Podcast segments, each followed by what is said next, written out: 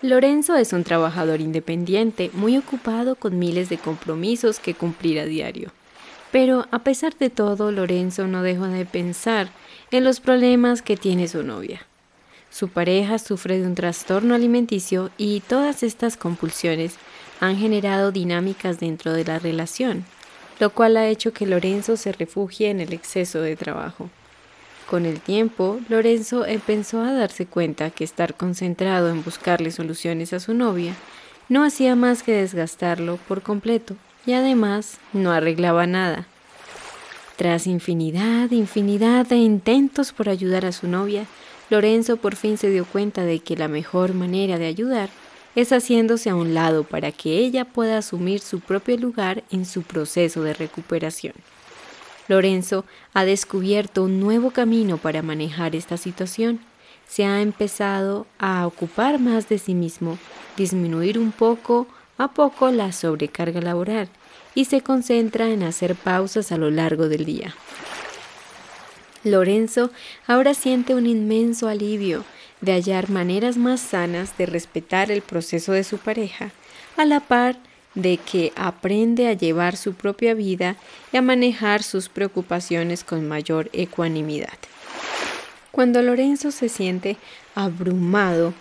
se recuerda a sí mismo que el control es tan solo una ilusión así como el mantener las cosas simples le permite ver con claridad hasta dónde llega su ayuda y dónde empieza el control. Hans Holdman dijo, la habilidad de simplificar significa eliminar lo innecesario para que lo necesario resalte.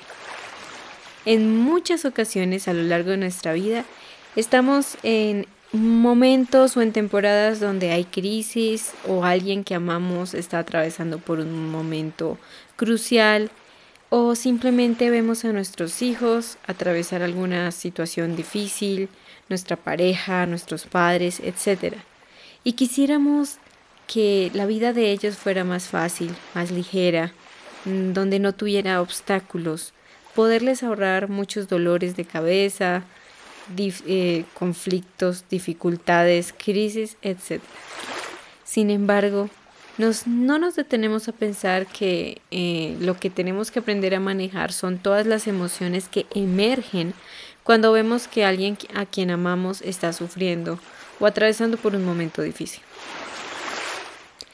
Eh, he visto en muchas ocasiones, no soy mamá particularmente, pero Sí tengo varias amigas que ya lo son eh, y claramente las he visto muy estresadas, muy preocupadas por situaciones difíciles que deben manejar sus hijos, incluso cuando ya son adultos. Eh, se preocupan en exceso y, quisieran eh, interferir o entrar en la situación y poder cambiar la circunstancia. yo recuerdo a una amiga que ya tiene una hija adulta y ya es una profesional, ya trabaja y me comentaba que su hija tenía muchos problemas en el trabajo, eh, digamos que no la integraban, se sentía excluida, se sentía mm, eh, marginada de todo el entorno laboral. Y esto le causaba mucho estrés y mucha carga, ¿no? Ella me compartía como yo quisiera, como cuando era una niña, y poder ir al colegio, a la escuela, hablar con los profesores, ver qué es lo que está pasando en el colegio, cómo pueden ayudar a mi hija para que no esté triste, para que la puedan integrar en el salón, en los compañeritos del colegio.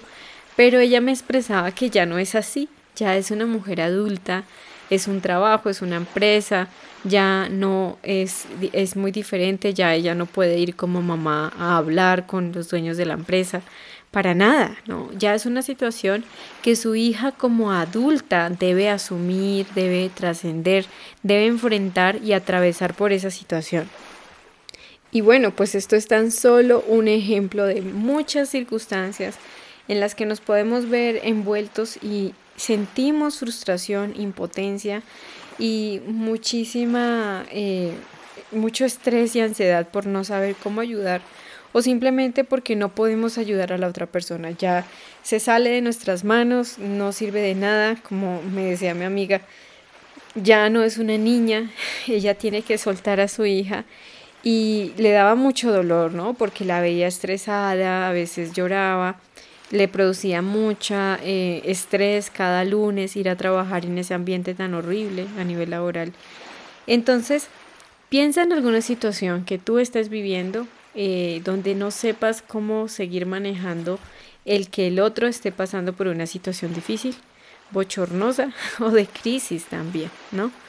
Y piensa cómo podrías tú eh, manejar las emociones que realmente son las tuyas, las que emergen. Dentro de este panorama, en esta reflexión de hoy, quiero es que analices, te analices a ti, porque nos la pasamos mucho analizando cómo podemos ayudar al otro y si no lo podemos ayudar tan fácilmente, nos desgastamos muchísimo más y nos volvemos incluso muy em, exasperantes con la otra persona, ¿no?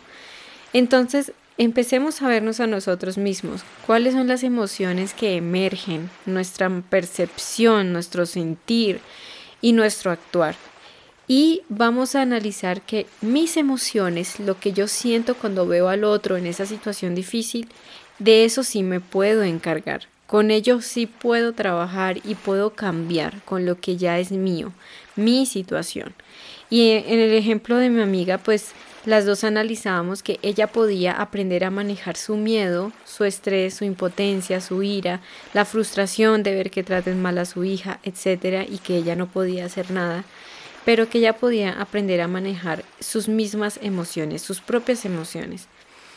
Y allí se abre una puerta diferente en el medio de la situación, donde aprendemos a asumir nuestro propio estrés, nuestra propia ansiedad, a manejarla, gestionarla y canalizarla,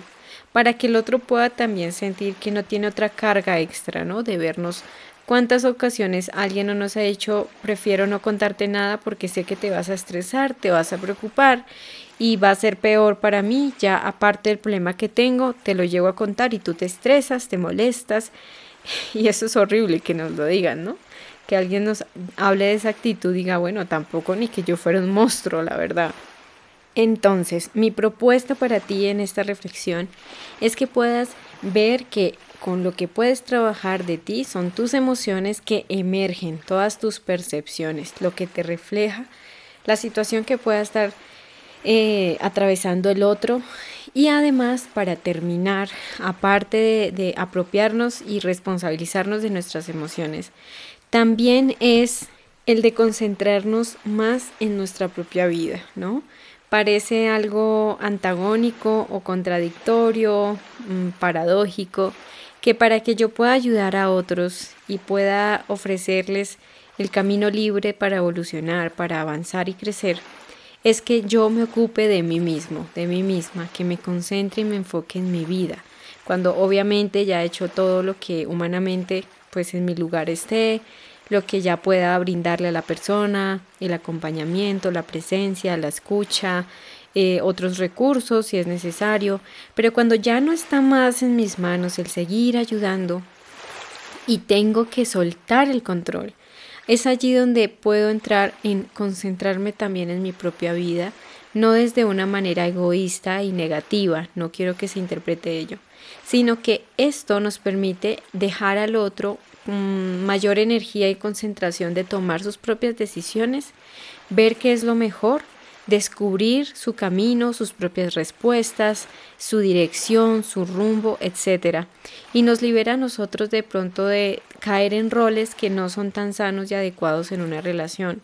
como el de controlar, exasperar al otro, estar todo el tiempo eh, asfixiando a la persona para saber qué pasó, para que nos diga, nos informe todo, no le damos su espacio, nos volvemos asfixiantes y pues eso también va deteriorando mucho más la situación, va haciendo que sea peor, digámoslo así, aparte de la crisis que ya pueda existir.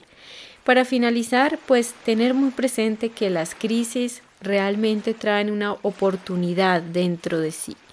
y eh, la invitación es a que podamos ver qué oportunidad nos está trayendo ese conflicto, esa crisis, esa situación que aparentemente es de nuestro desagrado, no nos gusta, quisiéramos cambiar la situación a nuestro antojo, pero pues a veces no podemos.